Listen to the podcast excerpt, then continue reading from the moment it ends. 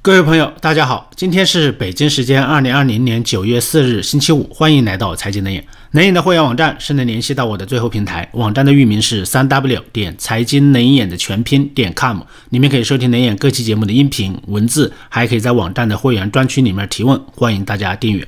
最近呢，世界各大经济强国呀都在合纵连横，来撇开中国重组产业链，可以说是非常热闹。那么今天呢，我来讲一下这一趋势啊加快推进的原因，以及未来可能出现的后果。最近有两大集团在全世界的范围之内啊，在重组这个产业链。那么这几天呢，都有消息报道出来。第一个集团呢，就是我在前面节目里面也提到过的，日本主导的印度、澳大利亚。日本这三国重组产业链，那么这个倡议是在一场视频会议上提出来的。与会人员呢，包括日本的经济产业大臣、印度的商务和工业部长，以及澳大利亚的贸易、旅游和投资部长等。根据一份联合声明，三国的部长呢提出了说有必要建立一个公平、自由、透明、可预测的贸易环境，并呼吁这个地区其他志同道合的国家呀参与进来。三位部长已经同意，东盟呢将是下一个接触的对象，争取将东盟纳入这个产业联盟。根据报道，日本已经启动了与东盟在供应链方面的合作，预计呢日本将会将这两个倡议相结合起来，然后呢进行对接。预计今年晚些的时候啊，可能将启动。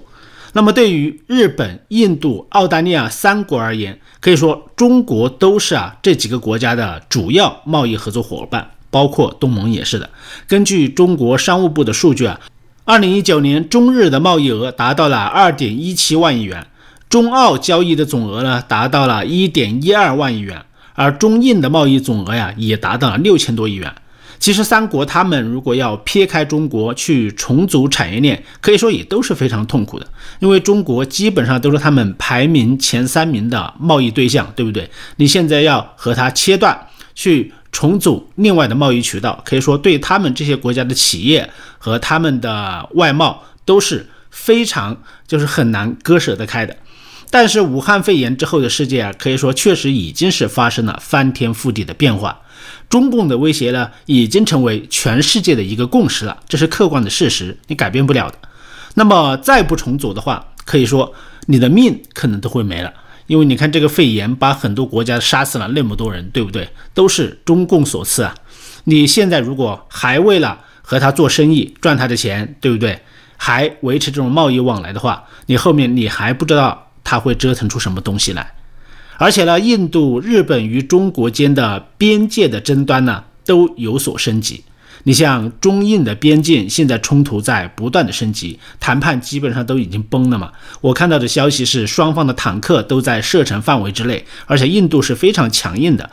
所以印度政府呢也对中国的商品和企业实施了更加严格的限制。而澳大利亚方面呢，近日啊也在贸易、香港、疫情等多个议题上是专门针对中国，也是非常强硬。澳大利亚。而中国现在又在对澳大利亚的牛肉和它的大麦出口采取制裁措施，一轮一轮的升级啊，也是非常严的。可以说双方的关系啊，现在是剑拔弩张啊，中澳关系是非常坏、非常激烈的。那么三国是都有对抗中国的要求。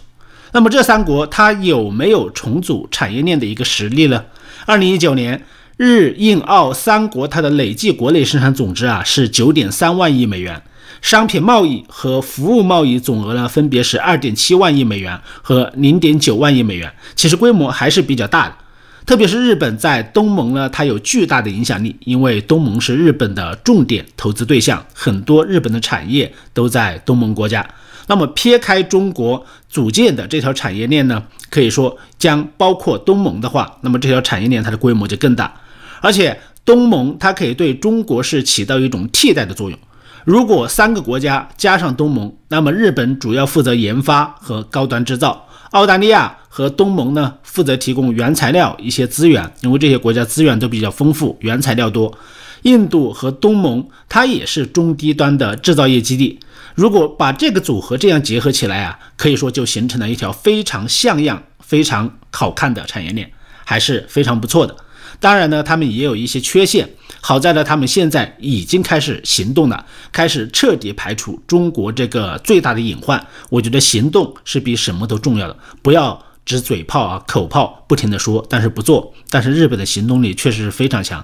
不声不响就把事情做了，就像他的四艘航母一夜变出来一样，就像他的一百多架 F 三十五一样，对不对？所以他的行动力还是非常之强的。而且日本呢，对中国也是非常了解，这种忧患意识也是非常强。那么从这次重组产业链中就可以看得出来。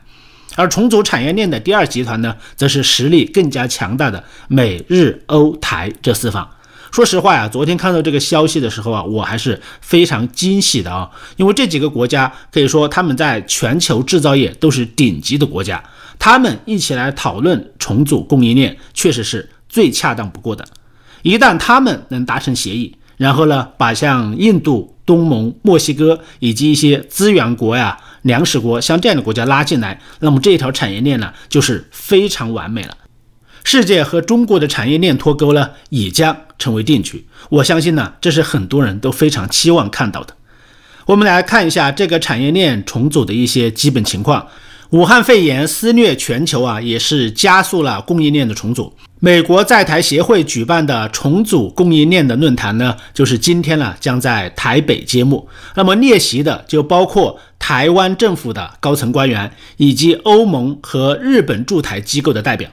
武汉肺炎肆虐全球了，加速了全球供应链的一个重组。可以说，世界上最主要的经济体，像美国、日本、欧盟以及台湾都参加了，而且正在台湾访问的捷克议长也将参加。那么，不管它的内容如何，是否能形成具体的成果，可以说，单单就这个形式来说呀，已经向中国发出了产业脱钩的强烈的信号，就是说，我们走成。联盟，我们抱团和你脱钩，就是这个意思。你看，按理说中国是世界上第二大经济体，对不对？全世界的世界工厂，那么这个产业链没有邀请中国，对不对？可以说这个就是排斥你的意思。所以从这两个事件可以看出啊，不管是日本主导的日印澳以及东盟的产业链重组，还是今天呢美国联合欧洲、日本、台湾举行的。产业链重组，它的主要目的啊，都是摆脱中国来重组全球的产业链，同时从之前的单独脱钩开始走向了联合和你脱钩，可以说这是一个非常明显的两大的趋势。从美国来看呢，美国呀是有着世界上非常先进，甚至规模仍然非常庞大、完整的工业体系。以汽车、手机、半导体、互联网等为代表的高新技术产业呢，构成了在中国投资兴业的一个主体，多数是属于跨国产业链的范畴。但是自从入市以来啊，美国的制造业基本上都是外包出去了，当然主要是外包给了中国。这一时间呢，至少有十五年，导致了美国工作岗位的流失和产业的空心化。所以，自从川普上台以来啊，特别是贸易战以来，川普就一直呼吁美国的制造业回流。可以说，这是一个非常正确也是非常高明的一个策略。不管是美国号召苹果、富士康、台积电等在美国建厂，还是说对柯达进行贷款，在美国重建医疗的产业链，可以说都是美国呀在重建制造业产业链的一种努力。可以说，都是美国在重建它的制造业的产业链的一种努力。那么现在的问题就是啊，美国制造业回流喊了多年，特别是疫情之后也在喊，但是啊，真正回流到美国的其实并不多。这中间呢，还是有个制造业回流成本的问题。虽然这些年中国的制造业成本在飙升，比如说中国的人工、土地、呃税费，但是总体而言呢，比起美国呀，可以说还是有不少的优势。这也是为什么世界代工之王富士康，他到美国建厂之后啊，迟迟无法开工的一个主要原因。说到底，还是美国的成本其实还是挺高的。美国当年呢，将制造业全部、大部分呢，基本上都转到中国，导致了之前一些以制造业为主的基地啊，开始废弃，成为一些铁锈地带。比如说底特律就是很典型的例子。制造业转移出去之后啊，带来的大量工厂的废弃。生产、销售和物流可以说很多是配套的，同时是荒废了，而且大量的蓝领工人的失业。但是二十年后你要重建新的制造业工厂，不说其他的，单单就是蓝领技术工人缺失啊，就是一个很大的问题。因为你一个国家的产业要兴旺，技术工人是必不可少的，对不对？你要进行培训，要进行学习，这些东西你如果没有，你匆忙的重建，基本上是很难建起来的。而且美国很多人呢，早已经习惯了干一毛钱的活，恨不得要两块钱的工资，就是说它的成本用工成本是非常之高，而且有工会保护，福利呢还不算，人工成本啊高是它最大的障碍，就是说是制造业回流的最大的障碍。所以说，离开这些成本不谈，空喊制造业回流啊是不现实的。那么，除非工业革命三点零的产能呢，它可以迅速全面的满足这些懒人的巨大需求，否则呀，那必须有一些低人权的国家，就是低人权成本的国家来充当美国的代工厂。当年的川普信誓旦旦的要把苹果的产业转移回美国，结果现在苹果也只是转回了一些海外的资金，它的生产线基本上是原封不动的没有回来的。苹果之所以能在中国生存这么久啊，是有多方面原因。例如呢，不管是研发人员还是产业工人，人力资源丰富，劳动力的充沛，而且流水线生产技术成熟，可以说这些很多都是很关键的。在中国，它也无需顾及环境污染和劳工法，对不对？根据我认识的在富士康工作的人员说，全部都是军事化的管理，而且呢，经常加班，很多都是无条件的。你在富士康里跳一个楼啊，都是小事，地方政府都可以给你摆平。那么这样的成本可以说呀，在美国你都是承担不起的，是天价的，不可承受的。而在中国显得是非常容易，都是小事一桩。那么多美国的制造业巨头了，除了研发和高端制造之外啊，真正加工制造业回流美国的其实并不多，很多只是资金回到了美国。那么这些资金呢，他们没有在美国来投资设厂、投资实业，反而是进了股票市场来回购股票，投入股市，来配合美联储的无限量宽松，成为推动美股牛市啊不断上涨的一个推手。说到底。回流美国的资本呢，可以说也是在脱实向虚啊，没有拉动美国的制造业。比如说，美国计划主导医疗产业回流美国，那么高端的制药啊，其实是可以回流一部分的。但是啊，包括你像原材料，就是说原料药在内的相关产业，那么在短期之内要大量回迁美国，可以说还是不现实的。毕竟呢，不管是原材料还是相关的生产线，它搬回美国的成本确实是太高。就算疫情让全世界各国已经意识到了这个制造业的重要性，已经意识到了自给自足的重要性，但是美国它也不可能完全自给自足，所有的东西它来自己生产，我觉得这个也是不现实的。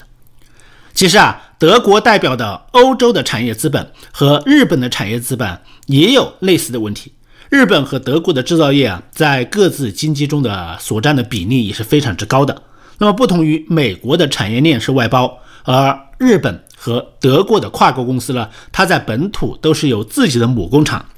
而不一定呢绝对依赖于中国等特定国家的劳动力、土地等一些成本优势。所以日本和德国还算是比较独立，它本土它的制造业还是比较强。比较而言呢，相对美国这种外包特征的制造业企业，日本和德国的制造业企业，它更容易在短期之内呢回迁到母国。尽管德国和日本的制造业水平呢，在全球是非常领先的，但是德国和日本的市场体量都无法支撑众多高技术产业啊在本国的自我循环，这就使得日本和德国经济啊，它也是高度依赖于外国经济的彼此联系，典型的就是市场嘛，依赖海外市场，对不对？所以它无论是对外直接投资进行生产，还是上下游产品的进出口，这些都是很依赖国际的。所以这也就注定了，不管是美国还是日本、德国，他们的产业链注定是无法完全回流的，因为他们不管是生产成本还是市场销售，注定不能做到完全的自给自足，还必须对世界其他国家有所依赖。大家可能呢听到我说到这里，是不是就会问呢？你的意思是说，美日欧的产业链不应该从中国撤出来吗？是不是这个意思呢？当然不是这个意思，产业链必须转，必须从中国转出去。但不是全部转回他们本国内，不是说转回美国、欧洲、日本，不是这个意思，不是说回到让这些国家回到他们自给自足的状态，不是要将全球化给终结掉，而是说可以把这些从中国转出来的产业链呢，转到其他低成本的国家去，特别是中低端的制造业，要撇开中国来重组这个产业链，进行各个国家之间的重新的分工和组合，要推进排除中国在外的全球化继续进行。就是说，这个全球化，我们是要把中国排除掉的全球化，离开了你中国，我们照样可以全球化，就是要进行这个。苹果不愿意回到美国生产，因为它的成本确实太高。但是他们正在撤离中国，他们往哪里撤了？在往印度和越南搬迁工厂啊。前段时间苹果不是到印度去考察了吗？对不对？计划未来几年投资多少亿美元在印度设厂，慢慢将中国的生产线往印度搬了。而在台湾呢？设置研发中心，这也是苹果的一个规划。初级药的生产企业啊，也是啊，他们不愿意搬回美国，但是他们呢正在和台湾合作，利用台湾当地的一些制药的优势、一些原材料的优势来替代中国。日本呢给八十七家企业补贴来离开中国，那么这些撤离的企业啊，它也不一定全部是回流日本本土的，很大一部分呢还是搬往了东南亚和印度的。所以那些认为疫情之后啊，全球化将终结的观点其实是错误的。只能说，包含中国在内的全球化是终结了，因为全世界已经认识到了将产业链呢放在一个独裁专制的国家的危害性，可以说彻底性。但是全世界排除中共之后的全球化呢还将继续，因为现在需要国际产业链重组，需要重新分工。只是啊，中间没有你中国什么事儿了。我现在的重组产业链不关你什么事，把你排除在外。你中国，你关起门来自嗨就好了。全世界的合作了，但是还会继续。这也是啊，这次美国和日本同时主导两大产业链集团重组的一个主要原因。我对这次美国、日本带头了重组产业链的期待是非常高的，因为在当前的情况下，无论是哪个国家，如果单独要和中国脱钩的话呀，可以说都做不到。只有团结起来，一起脱钩，一起围剿中共，才会有效果。比如说，如果只有美国、英国封锁华为，但是如果德国、法国不跟进，华为啊，其实就死不了。美国所有的努力都是白费的。同样的道理呢，如果只有美国禁止对中国出售高端的芯片，但是台湾、韩国等不加入芯片的制裁行列。那么，华为为代表的中国电子产业、手机产业，它也死不了。华为它还可以继续作恶。如果只有美国禁止对中国出口粮食，但是像阿根廷、巴西、澳大利亚等一些国家不行动起来，那么美国的封锁它也是白搭呀。九月一日呢，中共就祭出了制裁大棒，取消了澳大利亚最大的粮食出口商的大麦舒华的资质，就说不让你对我卖大麦了。对不对？其实就是对澳大利亚的一个惩罚，可以说这是继今年以来啊，中国限制进口澳大利亚的牛肉和对澳大利亚大麦出口征收高达百分之八十的关税之后呢，最严厉的一个制裁。六月份，澳大利亚对中国大麦的出口环比下降了百分之九十九，原因呢，仅仅是因为啊，澳大利亚要求调查武汉肺炎病毒的一个起源。可以说，中共利用自己的市场这样制裁澳大利亚，给世界各国来施压。但是啊，它并不代表它自身就没有这种需求，没有这种产品的需求，不是这个意思。比如说，中国在禁止澳洲的大麦之后呢，它转而向阿根廷又采购大麦；它限制了澳洲的牛肉之后啊，又向巴西来进口牛肉。当初呢，拒绝采购美国的大豆后啊，中国又向巴西、阿根廷来采购大豆。其实啊，这就是中共在利用自己的购买力，在各个击破来投机取巧啊，对不对？我制裁你，我不买你这个东西，但是我从另外的国家买，对不对？那么如果所有的国家都结成联盟来抱团，你不买这个，其他的我也不会卖给你，就说你没有道理的不买这个的话，对不对？所以现在关键就是啊，一盘散沙的对抗中共啊，都是被他各个击破的，非常被动，可以说闻名世界。类似啊，你像 TPP，可以说如果要实现了 TPP 的话，让中共是没有这种钻空子的机会的，因为 TPP 内部的国家可以自我循环，对不对？良性循环，但是唯独把中共是排除在外的。你想加入啊，你连跳起来你都够不着。比如说别人要成立独立的工会，要新闻自由，对不对？而且很多劳工保护，你中国根本做不到的。比如说在这个框架之内呢，你如果恶意的加征关税，你制裁我澳大利亚的大麦和牛肉，那么你也别想从阿根廷和巴西得到大麦和牛肉。你如果以政治的目的来抵制美国的大豆，那么你也别想从巴西进口到大豆。就是所有的自由国家结成这种贸易和产业联盟来抱团对抗中共，那么这样的效果就会非常之好了。这几年呢，美国抛弃谈判多年的 TPP 啊，转而采用双边谈判的方式和中共来对决。其实啊，美国的效果并不好，非常差，可以说现在贸易协议呢已经变成了一个采购大豆的协议，基本上要看中共的脸色行事。可以说贸易协议啊已经是烂尾了。而且双边还有个问题啊。就是美国对传统的盟友啊都是锱铢必较，对不对？比如说川普对欧洲、对加拿大是非常之狠的，欧洲、加拿大等一些传统的铁杆盟友呢得罪了不少，也是降低了美国的威信和号召力，让美国主导的西方联盟呢摇摇欲坠，有分崩离析的架势。但是反而对中共没有太多的办法呀，确实可以说这种行为就是让亲者痛，让仇者快的一个事情。而现在很欣喜看到啊，美国和日本在重组产业链上开始抱团来对抗中国，特别是这次由美国主持的在台湾的产业链的重组的会议，我还是充满了很多的期待的。毕竟这是一个很好的开始。只是呢，这次代表的层级呢还是有些低，希望后面可以不断的升级层次，最好是升到国家级的，对不对？不是这种驻台代表级的。同时呢，能形成一个常态化的沟通平台，就是每年定期举行会议，或者每年举行几次都是这样的。同时呢，也希望未来两大产业链重组的阵营呢能够合并运行，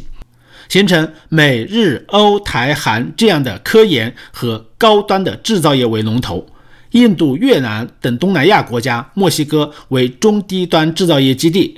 澳大利亚、加拿大、巴西、阿根廷、智利、东南亚等国家为资源和原材料供应国，这样的一个产业链的联盟就非常完美了。有高端的研发，对不对？科研有高端制造，同时呢有低端的制造，然后呢也有原材料，也有能源的供应，可以说最终形成排他性的贸易联盟。最好呢是设置一定的门槛。将中共呢排除在外，这样呢就能更加完美了。今年呢，武汉肺炎可以说是祸害世界，啊中共在世界也是成为人类的公敌，人人喊打的过街老鼠。台湾在抗疫中自身的表现和对世界的援助啊，也是成功赢得了全世界的信任和尊重。台湾的价值和外交空间呢，也是空前的拓展。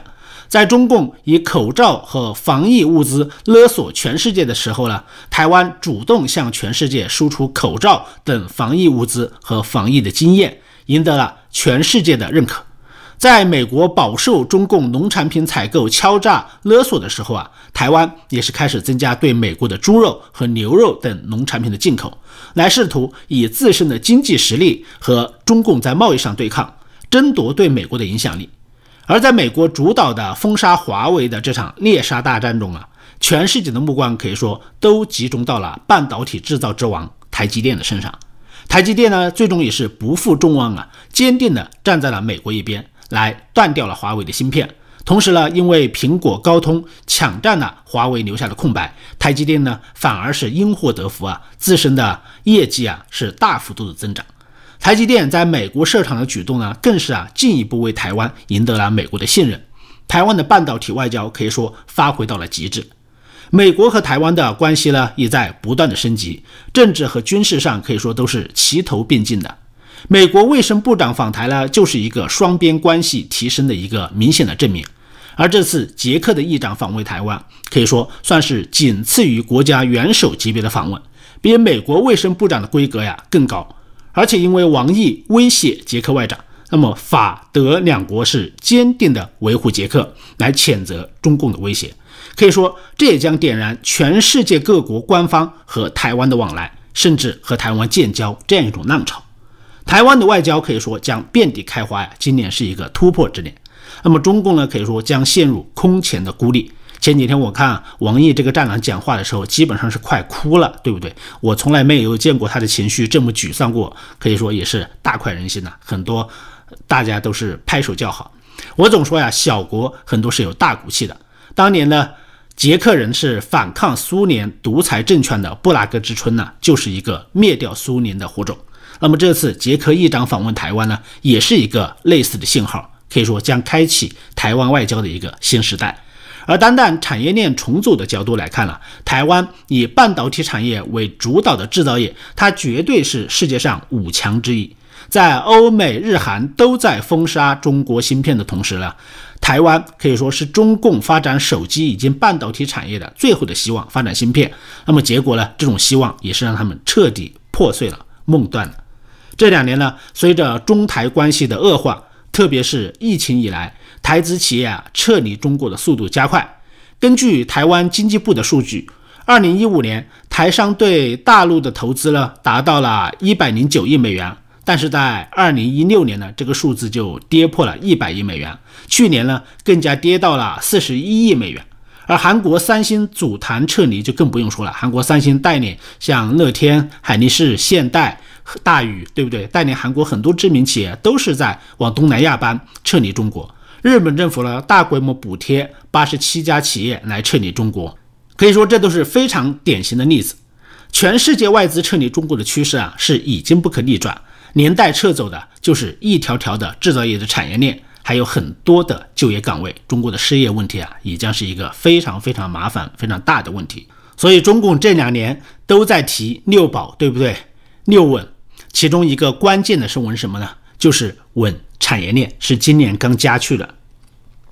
这个是今年刚加上去的，说明中国的产业链呢已经会出现大问题。同时呢，就业连带着就业也不稳，所以说他们已经意识到了这种危机。而之前呢，习近平呢以中国的产业链来勒索全世界，他认为这是他的一个王牌。他认为美国和世界对中国的经济高度依赖。西方不敢和中国决裂，因为全世界离不开中国的产品，对不对？他是有这个打算的。